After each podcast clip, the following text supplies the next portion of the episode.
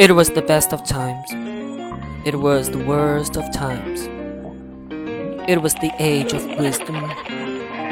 It was the age of foolishness. It was the epoch of belief.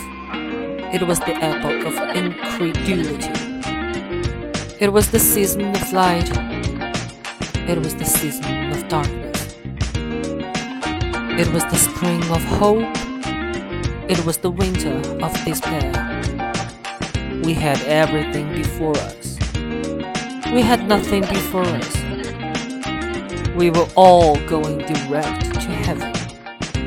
We were all going direct to other way. In short, the period was so far like the present period that some of its noisiest authorities insisted on its being received for good or for evil. In the superlative degree of comparison